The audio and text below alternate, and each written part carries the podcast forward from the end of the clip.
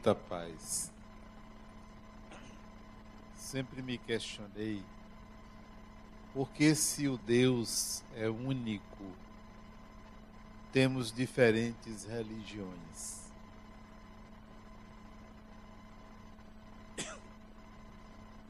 Porque a criatura humana tem diferentes concepções religiosas. Se partíssemos do princípio que só há um Deus, certamente tem algo contraditório. É como se você estivesse diante de uma imagem e meia dúzia de pessoas vissem cores diferentes se a imagem fosse simplesmente amarela. Impossível que alguém visse azul, o outro verde, o outro vermelho, o outro branco. Se ela é amarela, talvez um visse um amarelo claro, o outro amarelo escuro, mas cores tão díspares. Então há alguma coisa paradoxal que precisamos compreender. As religiões são importantes balizas para a formação da mentalidade coletiva.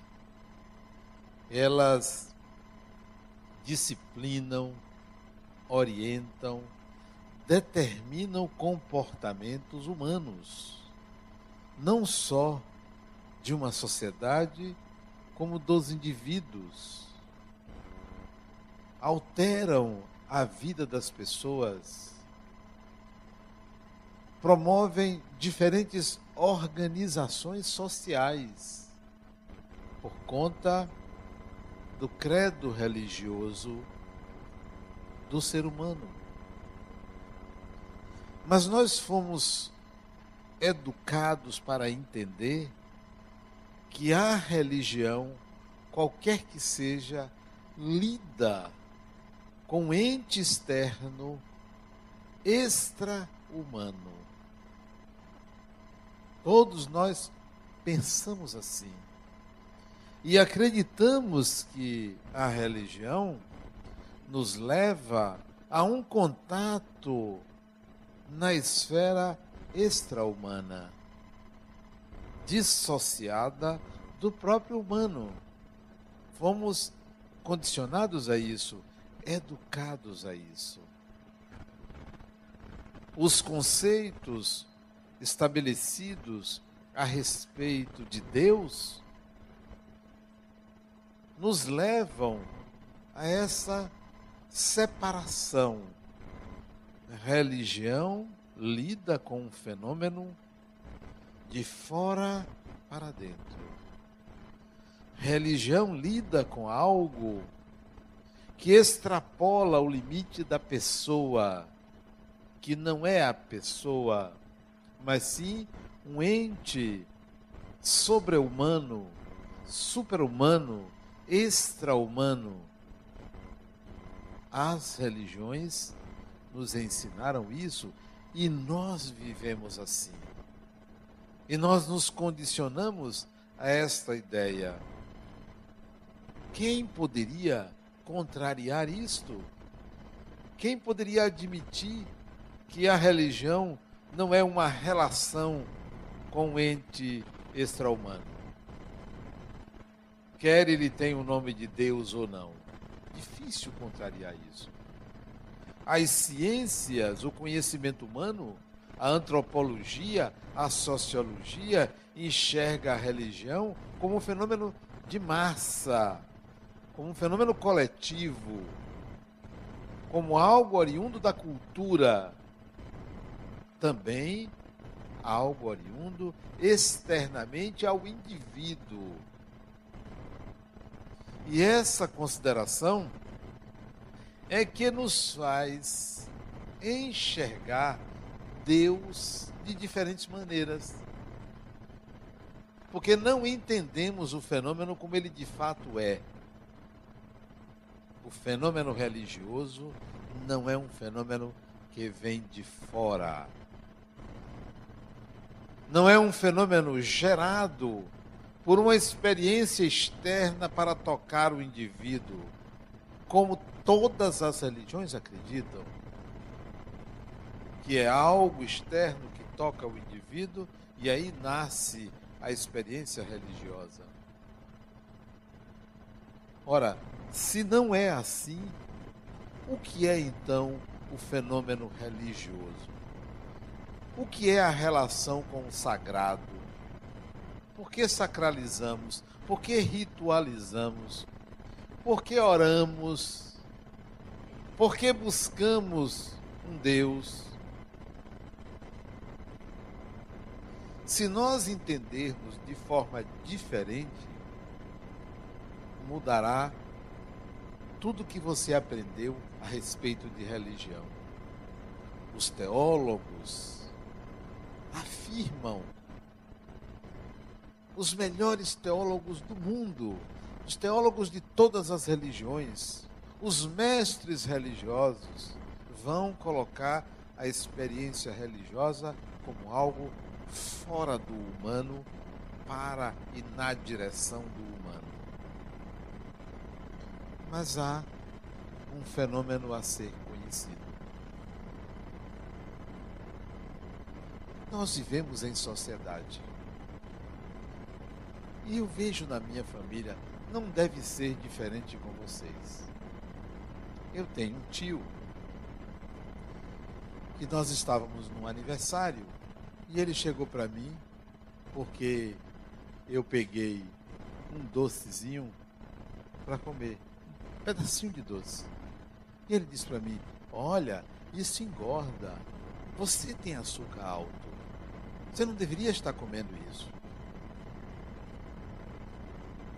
Perfeito. Perfeito. A orientação, a advertência, perfeito. Mas ele tem 130 quilos. A, a orientação está perfeita. Da mesma maneira, aqui, outro dia, eu fui interpelado por uma pessoa que chegou para mim e disse: Adenauer, você, nas suas palestras, falou de mim. Você me conhece, você falou de mim, você pensou em mim quando você falou. E eu não queria que você me expusesse assim às pessoas. E eu fiquei me perguntando o que que eu disse dessa criatura que eu pouco tenho contato. O que que eu, o que que eu disse? Mas ela mesma disse, ó, deixa para lá, eu até perdoo você.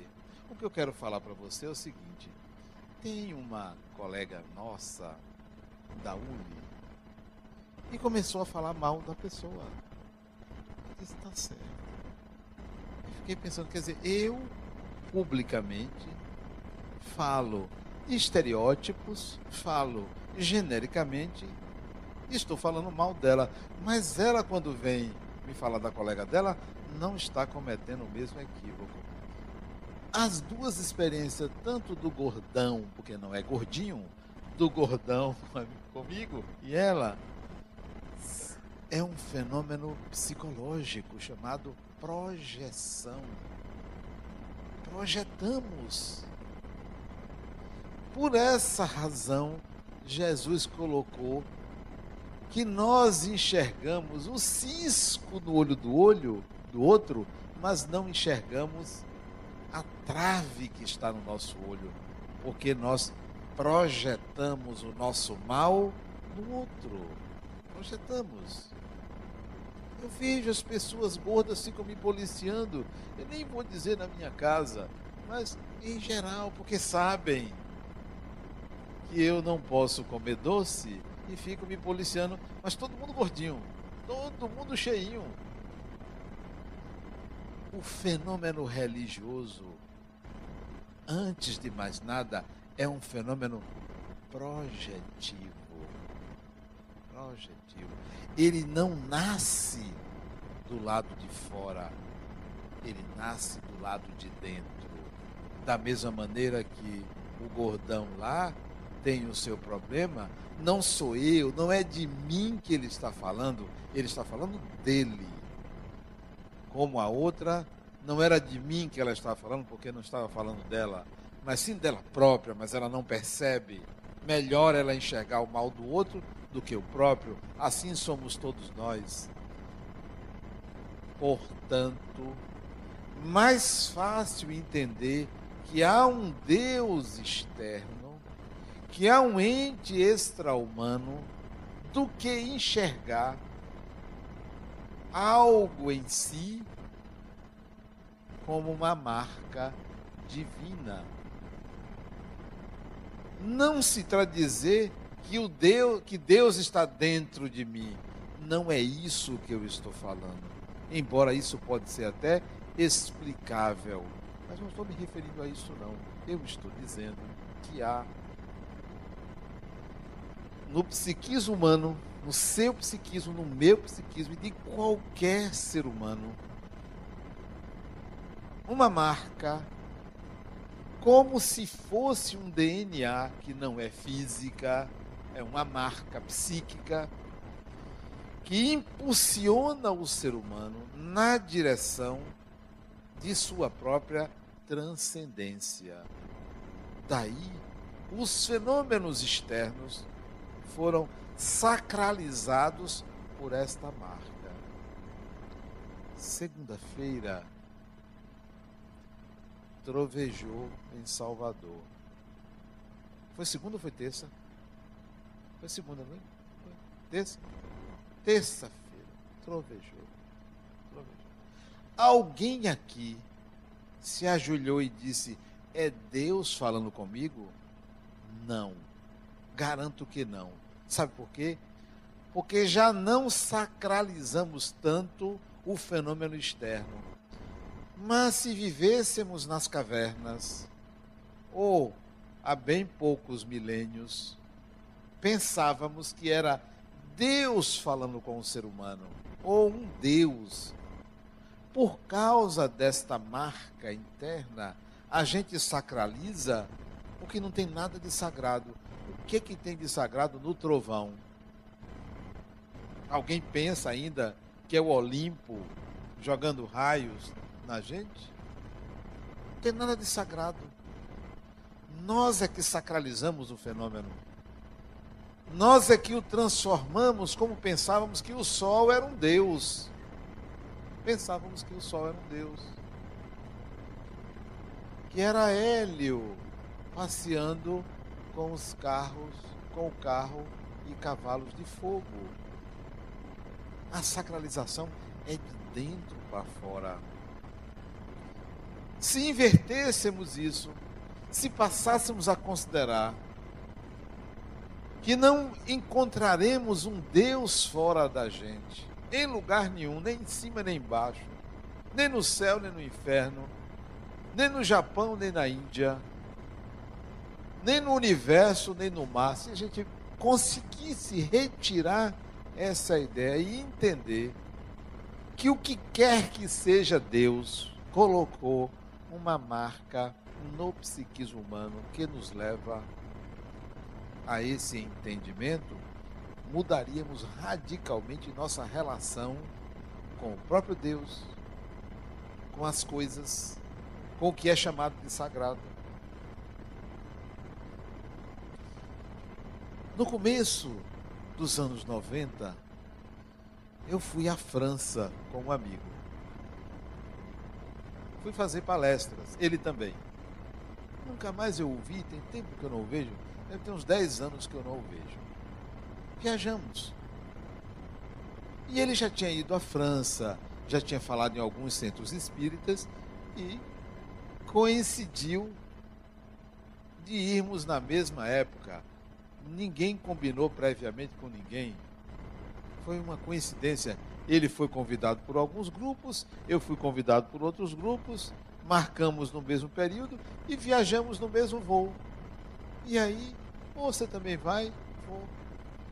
E aí fizemos algumas palestras, ficamos hospedados em hotéis, os mesmos hotéis, alguns. E ele disse, Adenal, eu vou lhe levar para conhecer muita coisa em Paris. Primeira vez que eu fui, me levou. No Arco do Triunfo, eu detestei aqui, vi sangue nas paredes, porque tem lá o nome das guerras napoleônicas, só vi sangue. Psiquicamente eu via sangue no Arco do Triunfo. Me levou no Champs-Élysées, achei bonito aquilo. Me levou no Père Lachaise, que é o famoso cemitério de Paris. E eu tinha vontade de conhecer, mas pela arquitetura do cemitério do que por ver sepultura. Não, é, você, não, você não sabe quem está enterrado ali. Ninguém, né? Espírito você não enterra. Enterra corpo, até meu neto sabe. Enterra pessoas, enterra corpo. Vou lhe levar ao túmulo de Allan Kardec. Tá, vamos lá. Levou uma estátua lá, em bronze. Não, vou tirar uma foto. Eu não quero foto. Eu não vim aqui para ver. Para mim não tem nada aqui. É só uma estátua. Quero não. E ele ficou decepcionado comigo. A melhor coisa é você se decepcionar logo. É a melhor coisa. Porque se você viver com alguém ou com um amigo que exige de você um determinado comportamento, uma determinada ideologia, concepção, você vai viver enrijecido, tendo que cumprir o que o outro quer. Por isso que às vezes, em algumas reuniões, quando eu estudava filosofia, algumas reuniões da faculdade para discutir certo filósofo, eu dizia, olha, Nada disso para mim eu acredito. Vamos começar a conversa a partir daí. Sinto dizer a vocês que a concepção desse filósofo para mim é totalmente ultrapassada. Eu já colocava por baixo logo. Vamos discutir algo mais avançado. Não, se você tem que decepcionar, decepcione logo. Decepcione. Como os meus amigos lá atrás, Adenal, vamos para o estádio vamos, vamos para. E eu fui, ia pouquíssimas vezes, na Fonte Nova, assistir Bahia e Vitória, todo mundo Bahia. Quando Vitória fazia gol, eu gostava. E eu. E quando o Bahia fazia gol, eu também gostava. Eu gostava dos dois, né? Aí as pessoas ficam sem entender. Eu, eu acho bonito o gol lá, fazer o gol porque é um conjunto. E eu filosofava sobre aquilo. Eles ficaram decep ficavam decepcionados comigo, já não me chamavam mais para estádio, porque eu era vira-folha. Né? Paciência. Eu não sou um torcedor assim, fanático, né? Eu gosto, mas é um gostar que tem um limite. Então, é melhor logo decepcionar. Então, não, eu não vou sacralizar a imagem o, de Allan Kardec ou a, aquela estátua lá, não vou sacralizar. Se você sacralizar, tudo bem. Para você é algo sagrado. Para mim, não. Há outras formas de eu enxergar o que é sagrado. E para mim só é sagrado o que é sentido. Eu preciso sentir. Se eu não sentir, não tem valor nenhum para mim nenhum valor. Ah, mas espera isso todo mundo adora. Epa, se todo mundo, todo mundo, não sou eu. A experiência religiosa é uma experiência individual, pessoal e não coletiva. As religiões coletivizaram a nossa consciência para uma ideia de que nós vamos encontrar Deus em todas as coisas. Então, você olha, olha, Deus está no universo. Veja que coisa fantástica. Estou vendo Deus, estou vendo lá Sol, a Lua, os planetas, não vendo nada de Deus. A, a pessoa chega para mim, nós fomos numa vivência em Mata de São João, alguns anos atrás. Chegamos numa janela, estava lá uma floresta verde, bonita. Olha, Adenal, que harmonia de jeito nenhum. Você chegar lá perto, é cobra engolindo cobra. Não é de harmonia, não. Que harmonia? A harmonia está em você e você projeta na natureza, porque a natureza é cruel, não tem negócio de harmonia, não. Nunca vi harmonia na natureza. Vá lá, você vai ver. Ande descalço lá que você vai pegar algum verme, alguma coisa assim. Não tem negócio de harmonia, não. Nós é que tornamos harmônico qualquer coisa. Como alguém aqui já ouviu falar de fractais? Eu estudei sobre fractais na época que eu fazia engenharia, que era um sistema matemático de enxergar que é possível você encontrar uma equação para o que não é uniforme. E eu consegui enxergar, por exemplo, você pode fazer uma equação para determinar a curva das praias de uma cidade. Uma equação. Isso é fractais. Você pode ver a harmonia onde há caos. Por quê? Porque é uma projeção psíquica, não é um fenômeno isolado. A harmonia não está nas coisas, a harmonia está na sua mente que forma isso. Veja a concepção do átomo, que essa é fantástica. Todo mundo pensa que o átomo é uniforme, tem um núcleo e tem algo girando em volta. Todo mundo idealizou o átomo como uma esfera uniforme. Não é. Na prática, é igual a uva passa, o átomo. É todo amassadinho. Não tem uniformidade nenhuma. A nossa mente é que idealiza as coisas. Então, nós idealizamos o Deus. Idealizamos. Isso não quer dizer que não exista.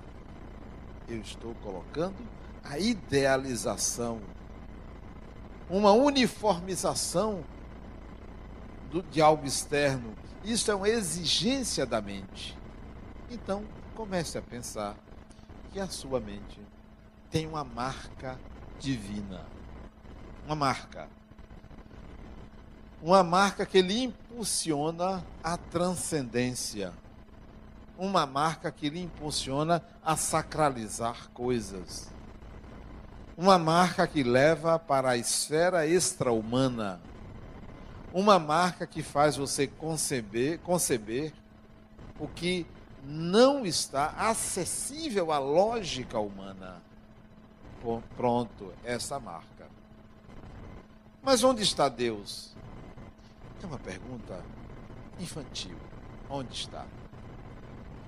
É como se você perguntasse onde é que está uma pessoa, onde é que está um objeto. A ideia de lugar é uma ideia material. Então, não cabe a pergunta onde está Deus. Deus nem está dentro, nem está fora. A pergunta é pueril, onde está? A mesma coisa é dizer assim, eu acredito em Deus ou eu não acredito em Deus. Que também é uma questão pueril. Como assim? Acredito ou não acredito? Então depende da sua crença. Que tal você perceber a marca, o impulso, lide com algo que é palpável. Porque está em você, algo palpável, palpável. O que que me leva a pegar uma imagem, seja de Jesus, seja de Buda, seja de um, um santo católico que for, o que me faz, ao olhar para a imagem, me sensibilizar, sentir, rezar, transcender, o que me faz? Pois o que ele faz é aquela marca. É como se fosse um chip psíquico. É o que está ali, reverberando, vibrando dentro de você, não deixando você acreditar, pensar, conceber que você é matéria só. Graças a essa marca que as religiões nasceram e é tão paradoxal pensar que as religiões não vieram dessa marca, como acreditar que elas só falam a verdade. Não, elas não falam a verdade, elas nasceram das projeções da marca interior. Elas são contaminadas pela consciência coletiva, pela mentalidade coletiva. Alguém aqui aceitaria voltar a viver dos anos 200 anos atrás, em que a mulher não tinha direito a voto e nem tinha alma? Alguém aceita isso? Alguém gostaria de voltar àquela época? Não, né? Nós estamos vivendo uma época de igualdade de gênero, igualdade de direitos, total igualdade de direitos, em que pese algumas sociedades ainda serem atrasadas nessa matéria. Mas nós estamos vivendo um avanço, igualdade de direitos. Somos humanos, não somos homens nem mulheres, somos humanos. Mas há 200 anos atrás não era assim. Por que é que, então, não existe uma religião nascida de mulher? Só homem criou religião.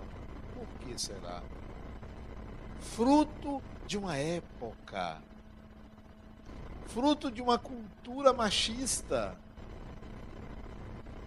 Hoje, a grande maioria dos domicílios ou das famílias tem como chefe uma mulher. Então há uma predominância hoje. Então, se fosse nascer uma religião hoje, provavelmente seria de mulher e não teria tanta disciplina, tanto comando, tanto controle, tanta rigidez, porque isso é típico do masculino típico de uma sociedade machista. Os médiums, os gurus, todos homens, médios, gurus, os grandes médios, os grandes gurus, os grandes mestres, não eram mestras. Não tem, não tem gurua, né? é guru.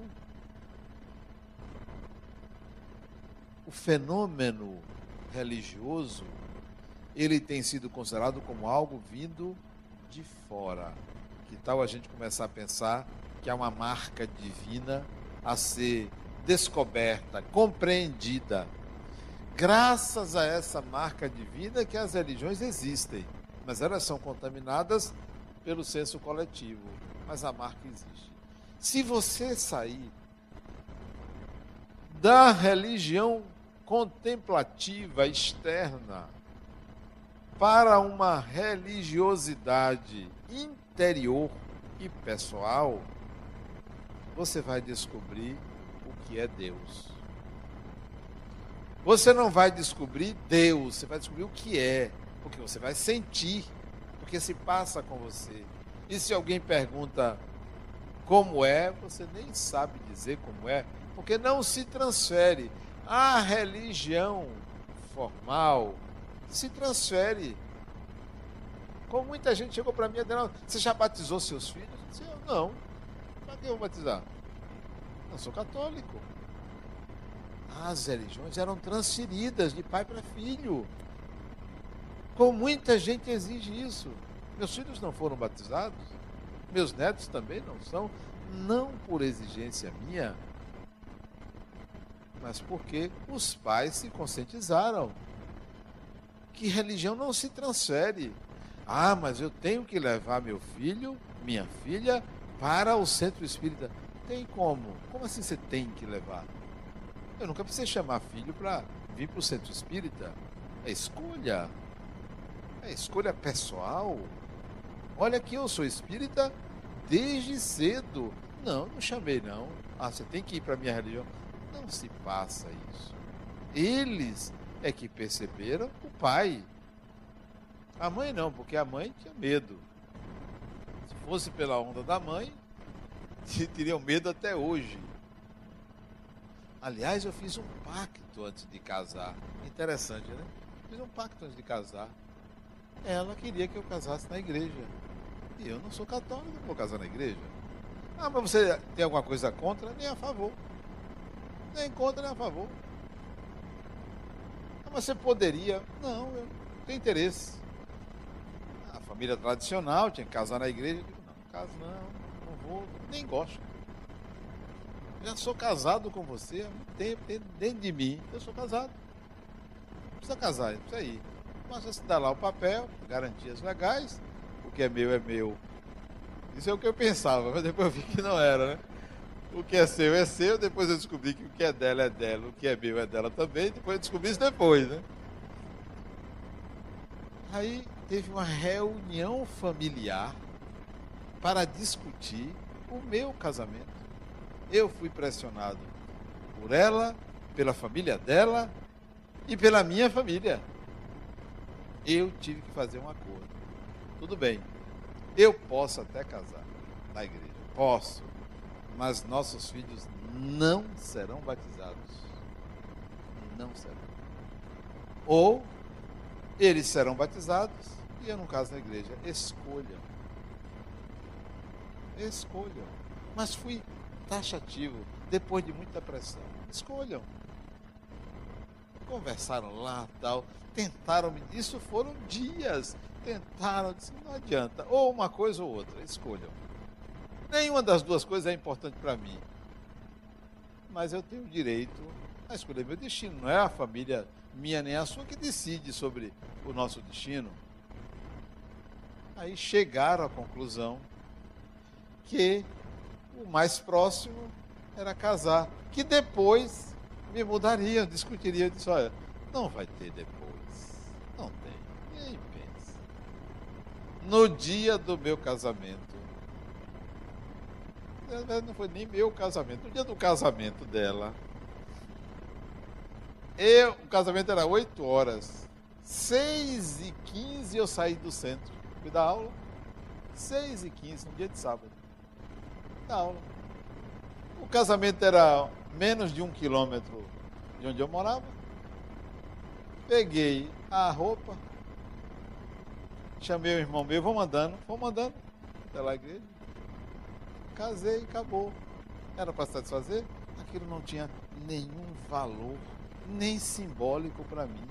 Porque o casamento com uma pessoa é uma relação de coração e de consciência. Não é um compromisso externo. Como sua relação com Deus não é um compromisso externo. Ah, eu vou para o centro espírita porque lá eu me encontro com Deus. Meus pêsames. Se é aqui que você se encontra com Deus, e o restante do seu tempo? O que, que você faz?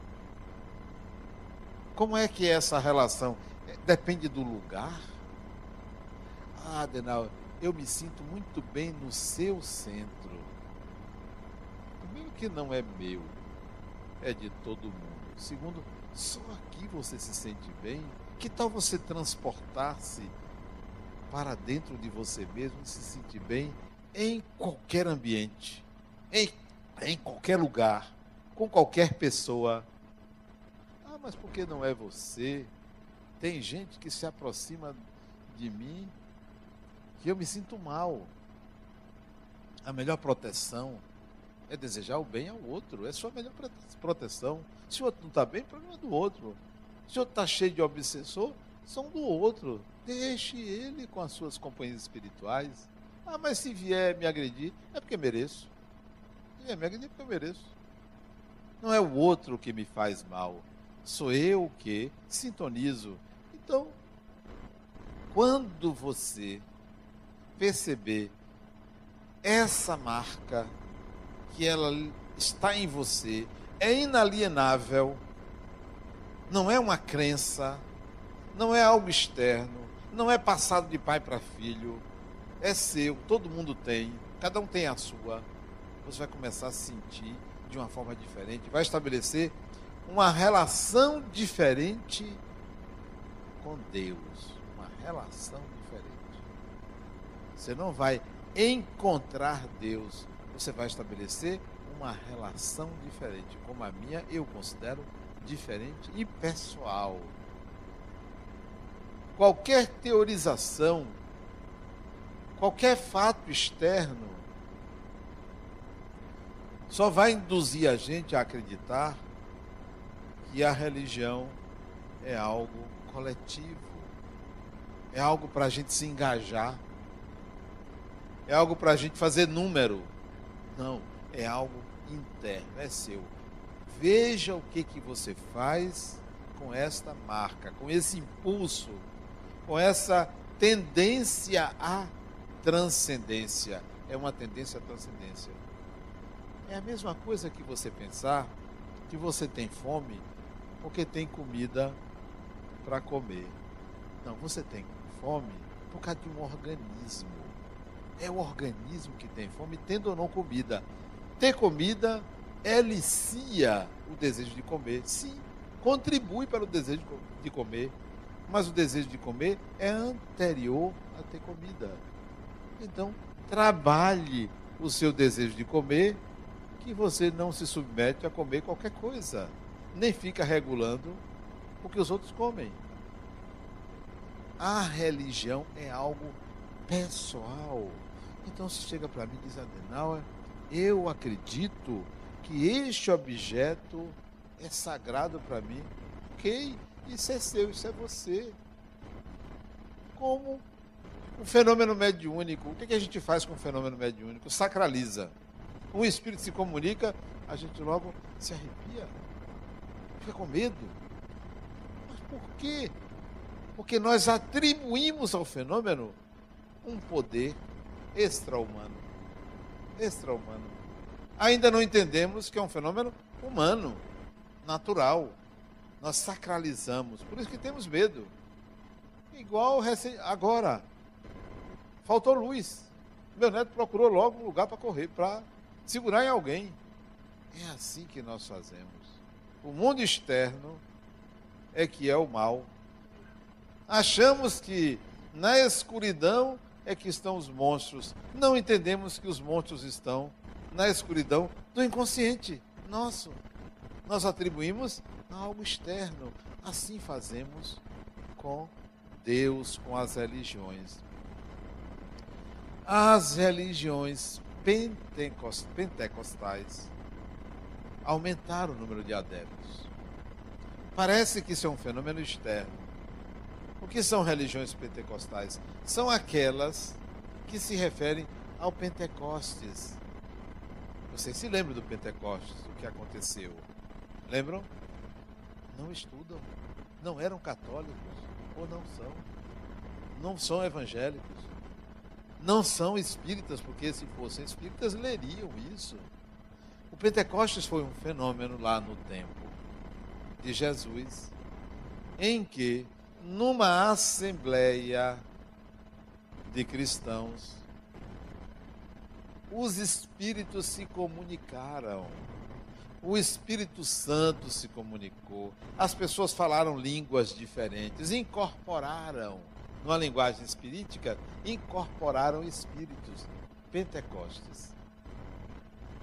As religiões pentecostais estão aumentando o número de adeptos. Isto é, as religiões que estão admitindo a mediunidade estão aumentando. Pensa que isso é um fenômeno externo? Não é. É um fenômeno interno em que a repressão à mediunidade está chegando ao fim. Já se consegue manifestar um espírito numa reunião, numa igreja evangélica, numa igreja católica, se bem que você corre o risco de acharem que é o demônio. Mas se você trabalhar muito bem o que o Espírito quer dizer, bote meia, meia dúzia de palavras bonitas, vão dizer que é o Espírito Santo. Mas não vão reprimir o fenômeno mediúnico, porque todo ser humano é médium. Isso não é a ideia de um pastor que diz assim: olha, gente, nós vamos manifestar o Espírito Santo. Isso é clode da pessoa isso vem de dentro. Isso não é um fenômeno externo, é um fenômeno interno. Então, sua relação com o divino é um fenômeno interno. Não depende do tipo de oração que você faz. Se você está em pé, ajoelhado, deitado, se você está no centro espírita, na igreja, no templo lá qualquer, se é a religião A, B, C ou D, se é espírita, se não é, não depende disso.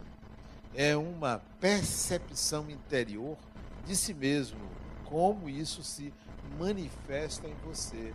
Para que você saia dessa formalidade externa para a percepção da marca divina em você, você vai precisar um descondicionamento muito grande. Um descondicionamento. Uma mudança. E isso está acontecendo na atualidade. As religiões estão numa encruzilhada. Numa encruzilhada. A tecnologia está fazendo isso, a modernidade está fazendo isso, a pós-modernidade está fazendo isso. Estamos numa encruzilhada. Por quê? Porque a tecnologia está ultrapassando o fenômeno místico. Já não é mais místico você fazer um objeto mudar o canal. Você usa um controle remoto, você usa um celular, tudo agora pode ser feito sem ninguém tocar em nada. Aliás, basta um toque, as coisas mudam. Eu estava assistindo um documentário de uma empresa que fabricou um ar-condicionado que custa 48 reais. Um ar-condicionado. Pequeno, simples, que você bota na janela, não precisa de instalação nenhuma, é só botar na janela e ligar na tomada botar na janela que eu digo é em cima do. Como é que chama? Do peitoril. Em cima do peitoril, baixar a janela ali em cima, ele está ali prontinho, ligou na tomada, refresca o ar. Por 47, 48 reais. Que tal? Mas o mais importante não é isso. Você deixa lá em sua casa, sai do trabalho, pega o seu celular, liga e diz que temperatura você quer chegar em casa sem pagar mais nada. Simples, diz que temperatura você quer que aquele ar que está lá, primeiro que ele ligue e segundo que ele esteja na temperatura para você chegar em casa e ar fresco. Imagine se isso fosse dito há 200 anos atrás. Isso seria obra de Deus. Sacralizariam isso. Não, nós estamos é, numa era de dessacralização de tudo. Porque o fenômeno físico está sendo mais atraente do que o fenômeno chamado de religioso, muito mais atraente. Então, hoje, se uma igreja não aqui no Brasil, aqui em Salvador, não tem ar condicionado, quem vai ficar ali naquele inferno? Não vai, que é quente.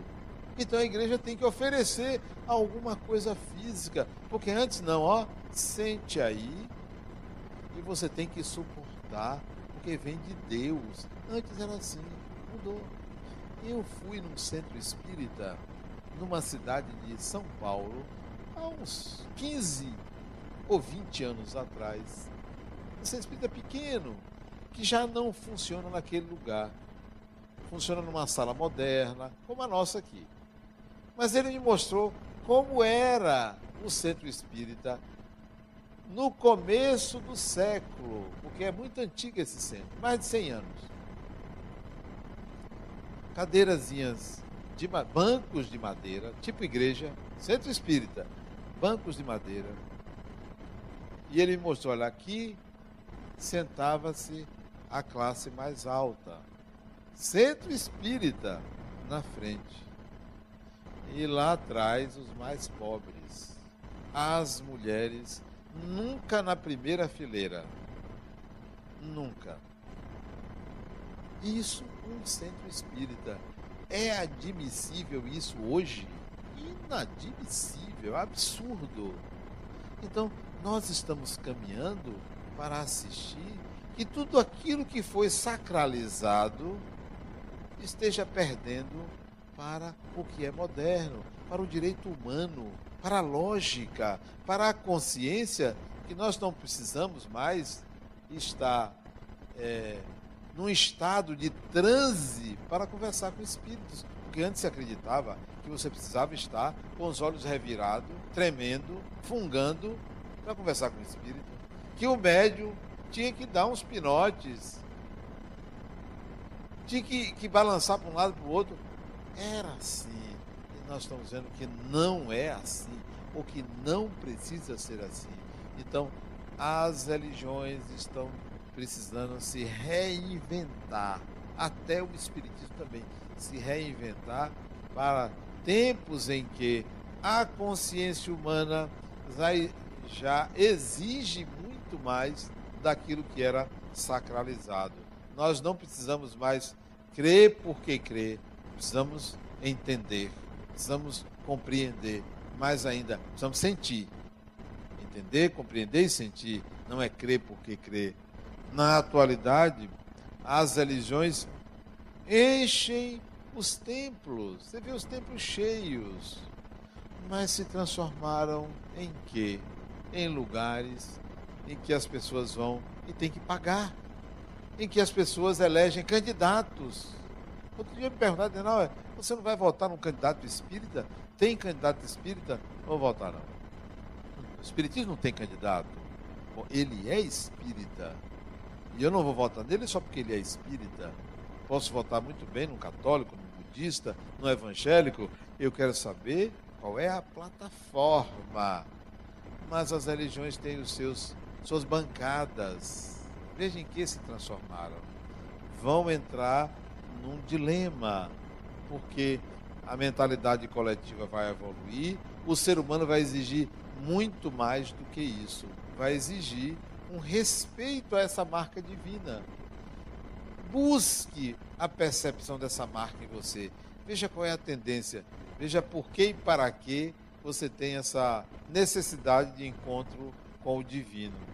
Esse encontro terá que ser com você mesmo, porque o ser humano também é produto do divino. Muita paz.